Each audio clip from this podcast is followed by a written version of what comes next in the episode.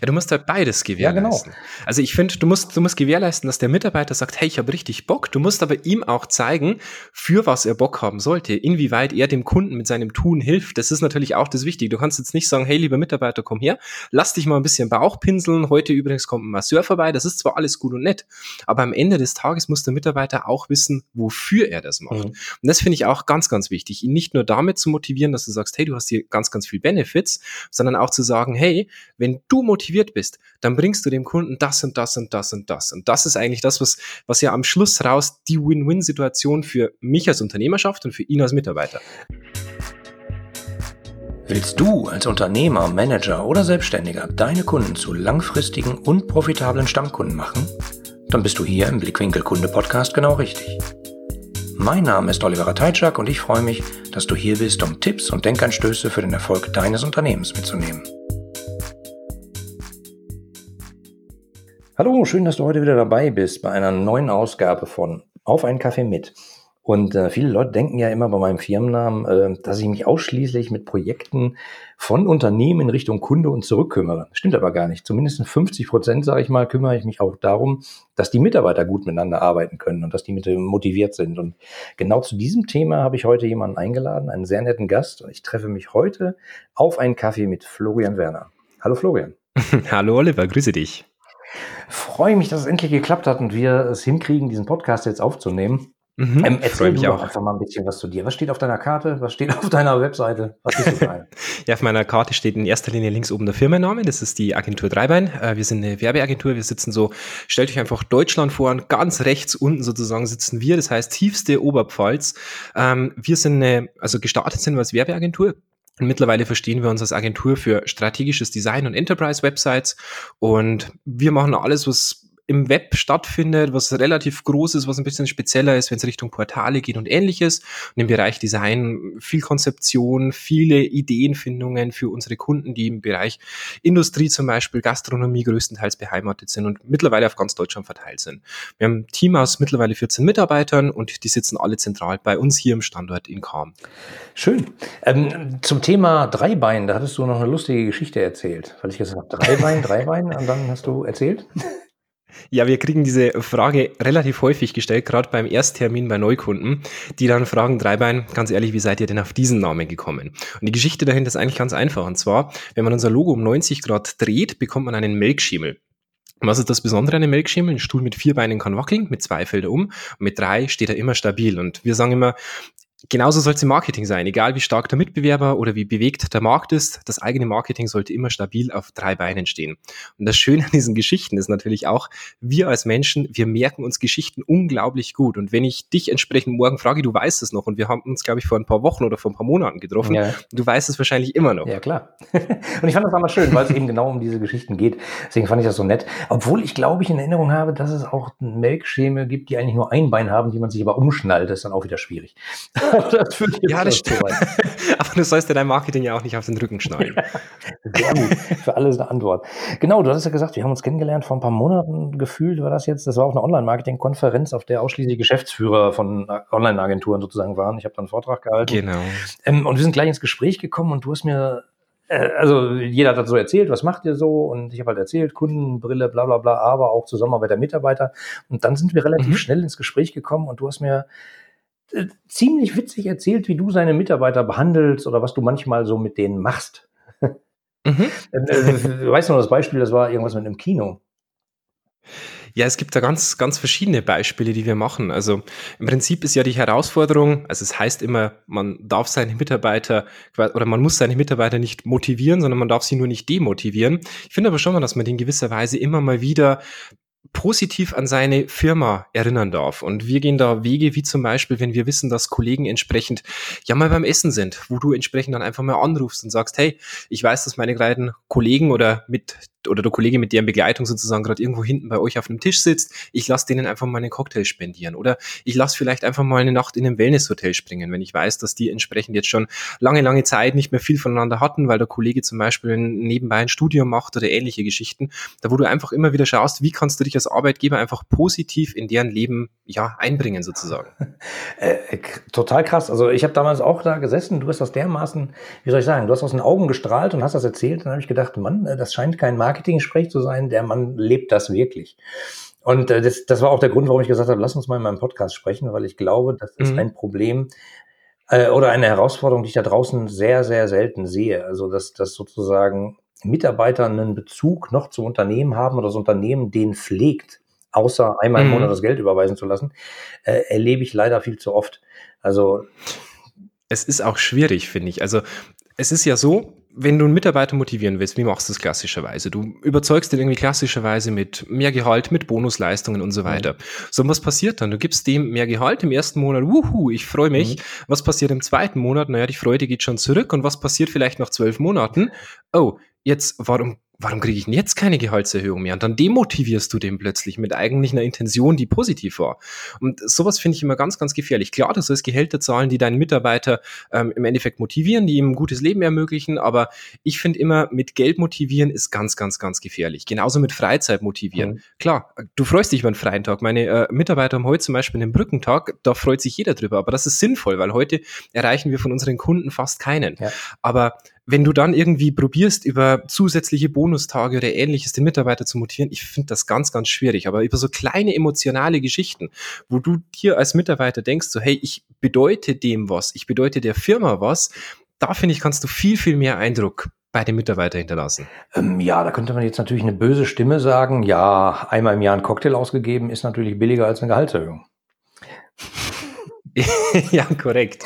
Das ist natürlich so, aber es bleibt ja nicht bei diesem einen Cocktail. Ich finde, du musst außenrum natürlich auch schauen, dass es braucht. Also ich könnte dir jetzt hier wirklich zahlreiche Beispiele aufstellen, ja, was du in gerne, also was du innerhalb der Firma machen solltest. Ein ganz, ganz großer Fan bin ich zum Beispiel von, holt euch Stehtische. Holt euch Stehtische für eure Mitarbeiter. Ich glaube, wir haben jetzt doch, stimmt nicht. Wir haben einen einzigen Arbeitsplatz, das ist aber unser Fotograf, der springt quasi die ganze Zeit hoch und runter. Aber ansonsten haben wir überall Stehtische. Ich finde, es ist eine Investition in den Mitarbeiter, die musst du mittlerweile als Unternehmen machen. Genauso holt euch ordentliche Stühle.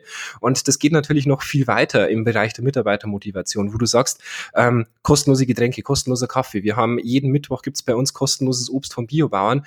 Das sind einfach mittlerweile Selbstverständlichkeiten. Und klar, der Cocktail ist das eine, aber das Außenrum, das ist das andere. Aber das Gefährliche an diesem Außenrum ist ja immer, es wird irgendwann normal. Mhm. Und um dieses Normale quasi irgendwo ein bisschen wegzubekommen, musst du schauen, wie kannst du aus diesem Normalen ab und zu mit so einem kleinen Peak herausstechen. Und der muss nicht immer viel kosten. So ein Cocktail, der kostet nichts. Aber im Vergleich zu dem, was du dann, oder wo der Mitarbeiter weiß, was du dann für einen Aufwand dahinter hast. Das heißt, du musst ja erstmal rausfinden, wo geht der heute Abend hin? Ähm, wo sitzt der? Wen könntest du anrufen? Und das ist das, was der Mitarbeiter eigentlich sehr, sehr, sehr viel mehr schätzt, als das, was am Schluss vielleicht entsprechend übrig bleibt. Oder äh, wir hatten letzte Woche zum Beispiel eine Mitarbeiterin, die krank war, wo wir gesagt haben, komm, wir schicken jetzt einfach mal einen Blumenstrauß heim und wünschen ihr einfach gute Besserung und sagen ihr, hey, wir denken noch an dich. Das ist, ich glaube, lass mich lügen, 20, 30 Euro, was dieser Blumenstrauß kostet. Aber der Gedanke, mhm. hey, wir denken an dich, hey, wir freuen uns wieder, wenn du da bist, das ist doch viel, viel, viel, viel mehr wert als diese paar Euro. Glaube ich auch. Also vor allen Dingen, es ist ja eine wirkliche Beziehung zum Kunden. Also das Thema, was ich ja immer habe, ist, dass viele Unternehmen die Beziehung zu ihrem Kunden, äh, zum Mitarbeiter, die Beziehung zu ihrem mhm. Kunden verlieren und äh, viele Unternehmen beobachte ich auch verlieren eigentlich die Beziehung zu ihren Mitarbeitern. Ja, du musst halt beides gewährleisten. Ja, genau. Also ich finde, du musst, du musst gewährleisten, dass der Mitarbeiter sagt, hey, ich habe richtig Bock. Du musst aber ihm auch zeigen, für was er Bock haben sollte, inwieweit er dem Kunden mit seinem Tun hilft. Das ist natürlich auch das Wichtige. Du kannst jetzt nicht sagen, hey, lieber Mitarbeiter, komm her, lass dich mal ein bisschen Bauch pinseln. Heute übrigens kommt ein Masseur vorbei. Das ist zwar alles gut und nett, aber am Ende des Tages muss der Mitarbeiter auch wissen, wofür er das macht. Mhm. Und das finde ich auch ganz, ganz wichtig, ihn nicht nur damit zu motivieren, dass du sagst, hey, du hast hier ganz, ganz viel Benefits, sondern auch zu sagen, hey, wenn du motiviert bist, dann bringst du dem Kunden das und das und das und das. Und das ist eigentlich das, was, was ja am Schluss raus die Win-Win-Situation für mich als Unternehmer schafft und für ihn als Mitarbeiter. Ähm, genau, das, das beobachte ich aber in größeren Unternehmen oft eben nicht, dass sozusagen das Endergebnis der Arbeit manchmal so zersplittert ist auf sieben Abteilungen, äh, dass die mhm. Einzelnen gar nicht mehr wissen, was sie wirklich beitragen. Und deswegen fehlt dann auch sozusagen der Stolz manchmal auf die eigene Arbeit. Ja, das stimmt. Das stimmt. Also was wir hier ganz explizit eingeführt haben, übrigens die, die Einladung wirklich an alle Hörer, macht das nach. Das ist so eine mega kleine Investition, die so viel bringt. Ähm, wir haben unsere, also eigentlich heißen die, kommen aus den Staaten, eigentlich heißen die Cards of Honor. Mhm. Das sind eigentlich nur so etwas größere Visitenkarten, Format, ich glaube A7. Und hinten stehen eigentlich nur drei freie Felder drauf. Für, von, mein kleines Dankeschön an dich. Und bei uns heißen die nicht Cards of Honor, sondern wir sind intern ja ein bisschen rauer, ein bisschen direkter im Umgangston. da heißt Postkarten, geiler Scheiß. Und wir machen es so, beziehungsweise wir machten es so, dass wir quasi Montag jeweils fünf Karten ausgeteilt haben und bis Freitag jeden Tag durfte quasi eine geschrieben werden. Mhm. Und das ist das, um genau diese, diese, wie soll ich sagen, dieses oder dieses Denken, dass du den Kunden aus den Augen verlierst, um das wieder ein bisschen zurückzuführen. Dass einfach ein anderer Kollege dir mal sagt, du, vielen Dank, dass du das und das gemacht hast. Das hat es mir jetzt sehr viel leichter gemacht, bei dem Kunden dieses Projekt zum Beispiel einzuführen und ähnliche Punkte. Und da ist es aber auch wieder so, wir werden jetzt diese Thematik wieder ein bisschen ändern. Es wird sich jetzt wahrscheinlich auf eine Karte in der Woche reduzieren, mhm. weil du natürlich immer schauen musst, solche Geschichten werden dann auch wieder normal. Das heißt, du freust dich dann nicht mehr so sehr über die Karte, sondern denkst, ach, guck mal, schon wieder eine. Und da musst du immer dranbleiben und immer dranbleiben. Ähm, das ist sozusagen, äh, jeder Mitarbeiter kriegt fünf Karten und die musste er äh, sozusagen vergeben an andere Leute. Habe ich so richtig verstanden? Also er muss nicht, er sollte. Okay. Ähm, wenn er das fünfmal in der Woche nicht geschafft hat, sich einmal quasi am Tag bei einem Mitarbeiter zu bedanken, dann ja, hat er grundlegend was falsch gemacht in dieser Woche. Aber es war halt einfach immer dieses, in Bayern sagt man, nicht geschimpft ist gelobt genug sozusagen. das kenne ich. Also auf, auf gut oberpfälzerisch, nicht geschimpft ist gelobt no. Und ähm, das ist wirklich ganz, ganz gefährlich. Also ich finde allgemein in der momentanen Gesellschaft, wenn du ähm, wenn du zufrieden bist, dann sagst du es null Menschen. Mhm. Wenn du begeistert bist, dann sagst du es vielleicht zehn Menschen. Und wenn du nicht begeistert bist, was machst du dann? Du sagst es 30 Menschen. Ja. Und das ist eine ganz, ganz gefährliche Situation, weil im ganzen Arbeitsalltag sagst du dann vielleicht, wenn du mit deinem Mitarbeiter zufrieden bist, es sagt dir keiner. Du sagst, ja, der macht einen guten Job, kriegt am Ende des Monats sein Gehalt, ist ja toll. Aber du musst dem Mitarbeiter auch mal einfach sagen, hey, vielen Dank, dass du heute noch zwei Minuten länger geblieben bist und das noch kurz fertig gemacht hast. Das hat mir zehn Minuten gespart. Und das sind Kleinigkeiten, mhm. aber aus dem Grund, also diese Cards of Honor sind richtig, richtig geil. Man muss dann entsprechend eben auch dranbleiben. Wir haben es jetzt so, ich glaube, ein gutes Jahr mittlerweile im Einsatz. Aber man muss dann auch schauen, vielleicht korrigiert man dieses Mal ein bisschen. Vielleicht macht man die Karten weniger, vielleicht nutzt man die anders, vielleicht macht man ein Lobesboard sozusagen am mhm. Eingang. Da gibt's ja die, die ganz verschiedene Varianten für diesen einen Einsatzzweck. Wichtig ist nur, es zu machen, dem Mitarbeiter zu sagen, für was man ihm dankbar ist und welchen Nutzen er eigentlich seinen Kunden bringt. Äh, Finde ich großartig. Das war damals auch ein Punkt, äh, wo ich gesagt habe, äh, jetzt spätestens der zweite Punkt, wo du bei mir im Podcast musst. ähm, weil das tut man ja so selten, einfach mal zu sagen, äh, danke, weil. Ähm, mhm. Das geht halt manchmal im Tagesgeschäft unter, keiner hat irgendwie Zeit, alle hetzen hin und her und außerdem hat man noch 300 E-Mails im Posteingang und dann äh, ja, das bleibt stimmt. das halt äh, über. Aber wie ist denn das bei euch? Äh, Habt ihr, seid ihr ganz entspannt bei der Arbeit, deswegen bleibt dann Zeit für so ein Kokolores. Also das war jetzt ein O-Ton von, von jemandem, an den ich gerade denken muss, der äh, einen relativ äh, harschen Führungston hat. Der würde wahrscheinlich sowas sofort sagen. Was, was soll der Quatsch? Äh, mhm. Können die gerne in ihrer Freizeit machen. Ja, also tatsächlich ganz im Gegenteil. Also wir, wir sind Werbeagentur und wer Agenturen kennt oder da schon mal gearbeitet hat, der weiß, dass es da teilweise ganz schön stressig werden kann.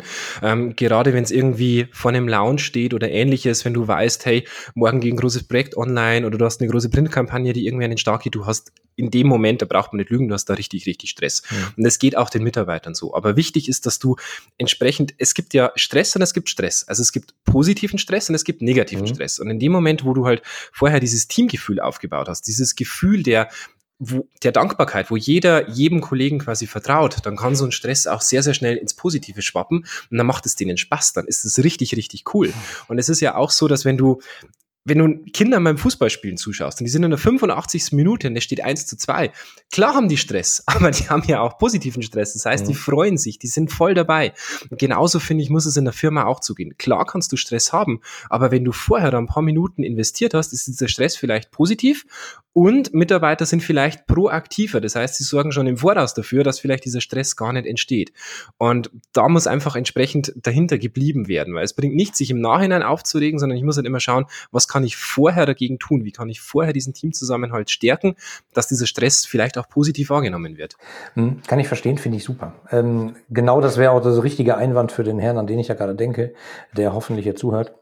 Dann hört das schon. Also es ähm, ist natürlich die Traumvorstellung. Ne? Du musst natürlich dann entsprechend schauen, wie ist es bei manchen Projekten. Das kann bei uns auch mal vorkommen, dass du entsprechend mal einen Tag zwei, drei Stunden länger bleiben musst. Aber ich, ich finde immer so, wir waren vor, boah, lass mich lügen, ich glaube zwei, drei Wochen auf einer coolen Veranstaltung, wo es um das Thema Work-Life-Balance ging. Und der hat da so einen schönen Spruch gebracht. Und zwar, wenn du als Kind auf der Wippe warst und du warst irgendwie mit deinem Gegenüber so auf der Wippe im genauen Gleichgewicht. Ja. Und du warst so wirklich genau auf einer Ebene. Du hast dich nicht rauf und runter bewegt, hast du dann jemals zu deinem Gegenüber gesagt, du, geiler Tag mit dir, super. nee, du brauchst Abwechslung, du musst mal rauf, du musst mal runter. Und ich finde, genauso soll es im Job ja auch sein. Also klar hast du Stressphasen, das ist natürlich auch geil, aber du musst natürlich auch deine Phasen haben, wo du solchen Kokolores in Anführungszeichen auch mal machen kannst. Ja. Wo du vielleicht mal sagst, komm, wir lassen heute die Arbeit mal ein bisschen äh, eher liegen und wir gehen vielleicht, werden wir Montag machen, zum Beispiel auf ein Frühlingsfest, gemeinsam im Team. Mhm. Klar, kostet ein paar Minuten Zeit, aber das ist es definitiv wert, weil in den Stressphasen holst du das locker wieder rein.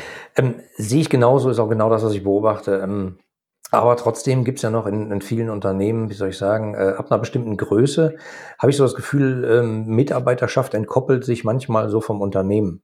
Also die kriegen halt mhm. dann so einmal im Monat das Gehalt bezahlt und dann, dann weiß man halt, wo man noch hingeht im Zweifelsfall. Aber ja, manchmal ja. arbeiten ja viele, klassische Unternehmensberatung, die Großen, da arbeiten die Mitarbeiter ja auch noch beim Kunden vor Ort und kommen dann einmal im Monat mhm. vielleicht ins Büro.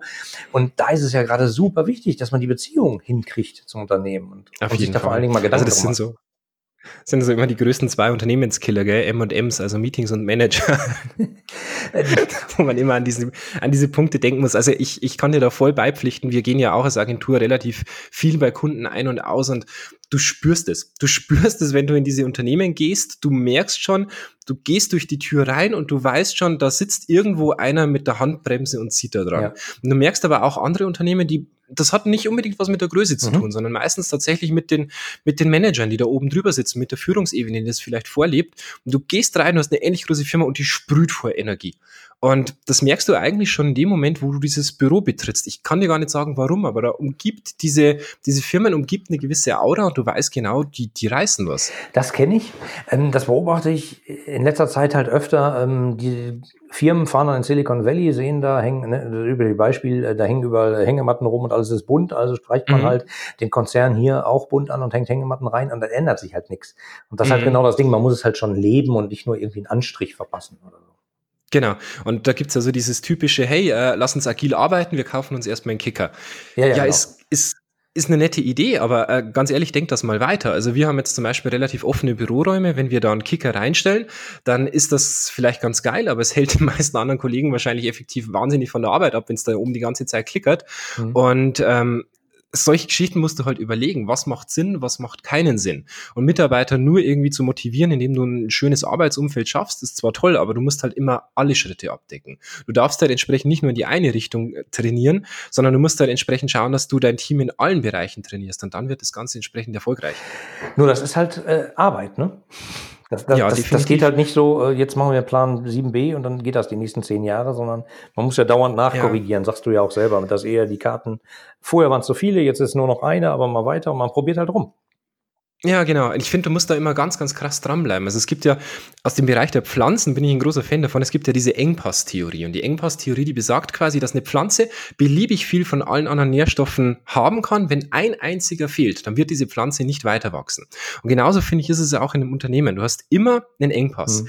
Und dieser Engpass kann zum Beispiel sein, vielleicht sogar die Hängematte. Er kann aber auch einfach sein, das Bedürfnis nach Lob, das Bedürfnis nach Anerkennung, das, äh, die freie Zeiteinteilung oder ähnliches. Und das ist immer so der Punkt, wo ist gerade mein Engpass und dann muss ich an diesem dranbleiben. Und das ist das, was viele große Unternehmen meiner Meinung nach tatsächlich oft falsch machen, dass sie ganz, ganz viel von cooler Umgebung, von coolem Flair reinbringen in die Büroräume, mhm. aber ihr Engpass vielleicht eigentlich ganz woanders liegt. Das kann vielleicht das Bedürfnis nach Anerkennung sein und das befriedigst du halt einfach nicht mit einer Hängematte. Wie war, wie war, das hätte man nicht schöner sagen können.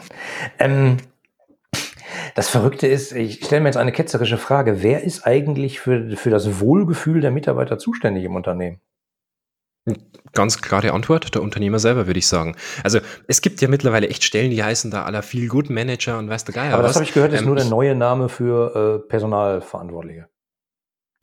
es könnte sein, wie der Facility Manager für ein Haus ja, ja, sozusagen. ja, nee, also meiner Meinung nach tatsächlich ganz, ganz glasklar der Unternehmer. Der muss das vorleben, der muss das aber auch weitertragen. Also das ist für uns gerade momentan wirklich eine große, große Challenge. Wir sind, also uns gibt es seit 2012, also wir sind jetzt zwar dem Startup-Alter entwachsen, aber einfach noch nicht allzu alt. Und wir sind jetzt mittlerweile gut gewachsen.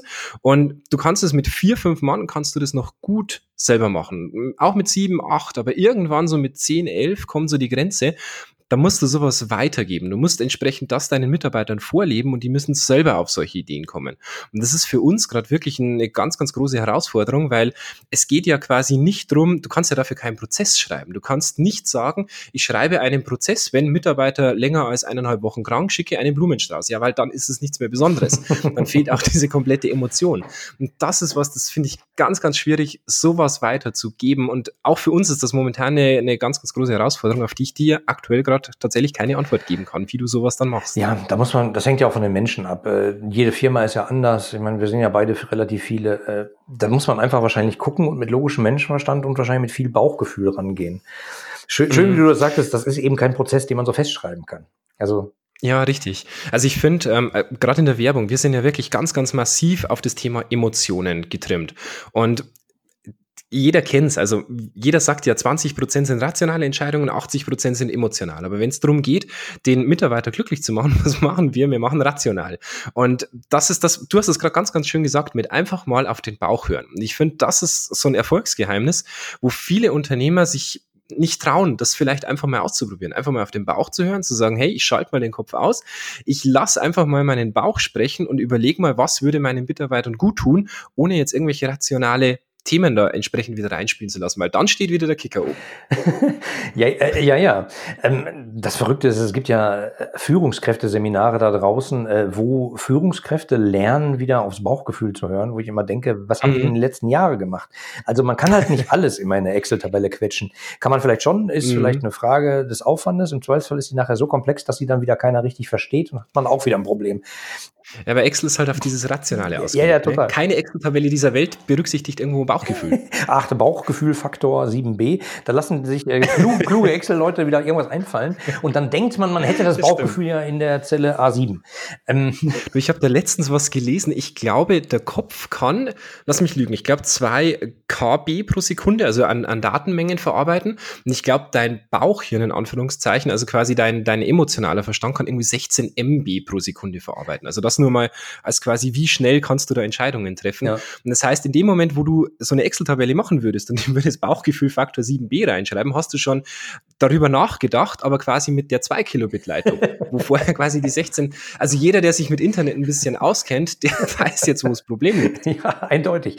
Äh, also äh, für die Leute, die sich mit dem Internet und der Geschwindigkeit nicht so auskennen, 2 äh, Kilobit ist nicht so viel. nee.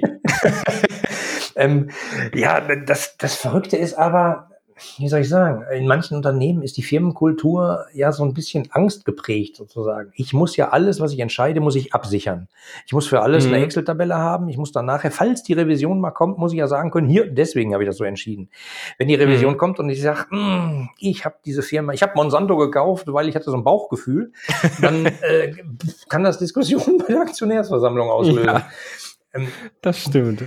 Ja, ähm, wie man es macht. Also eigentlich ist es ja ganz einfach. Äh, man muss nur mal sich fragen, wie hätte ich es denn gern, oder? Oder Mhm, das stimmt. Ich finde, du musst ja einfach nur mal schauen, welche Vorbilder gibt es denn so im Alltag, gerade für solche, für solche Maßnahmen, die du da einführst. Und ich finde, ein ganz ein gutes Beispiel ist tatsächlich irgendwo so eine Fahrschule. Also was passiert bei einer Fahrschule? Du hast ja deinen Praxisunterricht, aber du sitzt links auf diesem Fahrersitz, der lässt dich links vorne einsteigen, dieser Fahrlehrer, mhm. und setzt sich rechts daneben, vermittelt dir aber ein wahnsinniges Gefühl dieser Sicherheit. Mhm.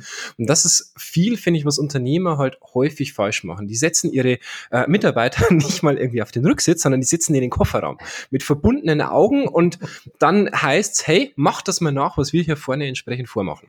Und du kriegst vielleicht noch irgendwo einen Prozess an die Hand, der dir genau sagt, was du wann machen musst, dass du links das Lenkrad drehst, wenn du links fahren musst, aber die lassen dich nicht machen. Und ich finde gerade bei solchen Prozessen, wenn es ums Thema Mitarbeitermotivation geht, wenn du Mitarbeiter hast, die quasi irgendwo so zweite, dritte Führungsebene sitzen und die einfach sagen, ich muss meine Mitarbeiter unten drunter mal ein bisschen auf die emotionale Schiene motivieren, dann müssen die auch gewisse Freiheiten haben. Dann musst du die links vorne auf den Fahrersitz setzen, musst sagen, mach mal, ich gebe dir aber gleichzeitig als Unternehmer irgendwo die Sicherheit. Ich habe mein Bremspedal und ich wäre für dich da, wenn ich merke, das Ganze läuft irgendwo in eine andere Richtung. Aber wer weiß du, vielleicht findet der Routen, die, die kanntest du vorher noch gar nicht. Die viel schneller sind. Und Ja, genau, die viel, viel schneller sind, die viel besser funktionieren. Aber wichtig ist doch einfach, lass den doch mal machen und gib dem nicht irgendwie künstliche Bremsen vorne weg, weil dann funktioniert das Ganze nicht. Und was passiert bei so einer Fahrschule? Da sitzen mittlerweile ein, zwei Fahrschüler ja auch irgendwo auf den Rücksitzen mhm. und die nehmen das Ganze gleich mit. Also wenn du solche Motivationen einführst, dann nimm doch auch gleich andere Mitarbeiter mit von der zweiten, dritten Führungsebene,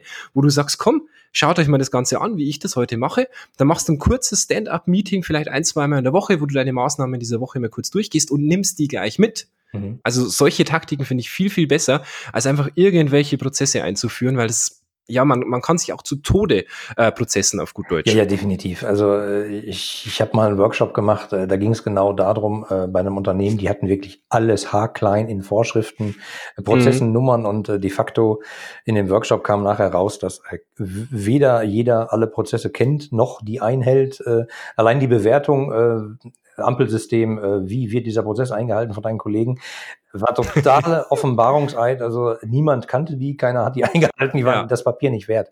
Und, Ganz und genau. das macht's ja auch nicht. Also ich meine, man kann halt nicht alles aufschreiben. Und äh, das hält ja, einen im Zweifelsfall vom wirklichen Leben ab. Ich finde, ganz wichtig ist, also wir entwickeln mittlerweile für viele Kunden tatsächlich Employer Brands, also Arbeitgebermarken, mhm. und da steht am Anfang immer ein Workshop. Und dann geht es einfach drum, es werden verschiedene Mitarbeiter eingeladen und es geht erst einmal darum, wirklich so, so Kleinigkeiten zu checken. Zum Beispiel, lieber Mitarbeiter, wie würdest du deine Firma XY deinem Nachbarn erklären oder deinen Kindern, die vielleicht gerade sechs Jahre alt sind? Mhm. Und das sind so die Punkte, die gilt es einfach rauszuholen, diese Werte, die vom Mitarbeiter aus dahinter stehen und die einfach in den Vordergrund zu stellen. Und im Idealfall kommt kein Prozess raus, sondern einfach einfach eine kurze, knackige Checkliste, wo du deinen Markenkernwert hast und deine Marken, ähm, ja, Werte, die das Ganze entsprechend umgeben und dann kommt eine Checkliste raus. Und alles, was du machst, hast du deine fünf Punkte und dann heißt es, ist das Ganze A, B, C, D, E und falls ja, machst du diesen Vorgang. Falls nein, lässt du es einfach. Mhm. Finde ich viel, viel geiler, als wenn du entsprechend so eine, ja, wie soll ich sagen, so eine ganz, ganz ausführliche ähm, ja, Prozessliste hast. Ähm, du kannst dir das gerne bei uns mal anschauen. Ich weiß nicht, du kannst es wahrscheinlich in den Show Notes dann entsprechend Klar, verlinken. Mhm. Da kann ich mal dir den Link entsprechend zu unseren Werten durchschicken. Mhm, und bei uns ist so, alles, was wir machen, wir gehen halt durch.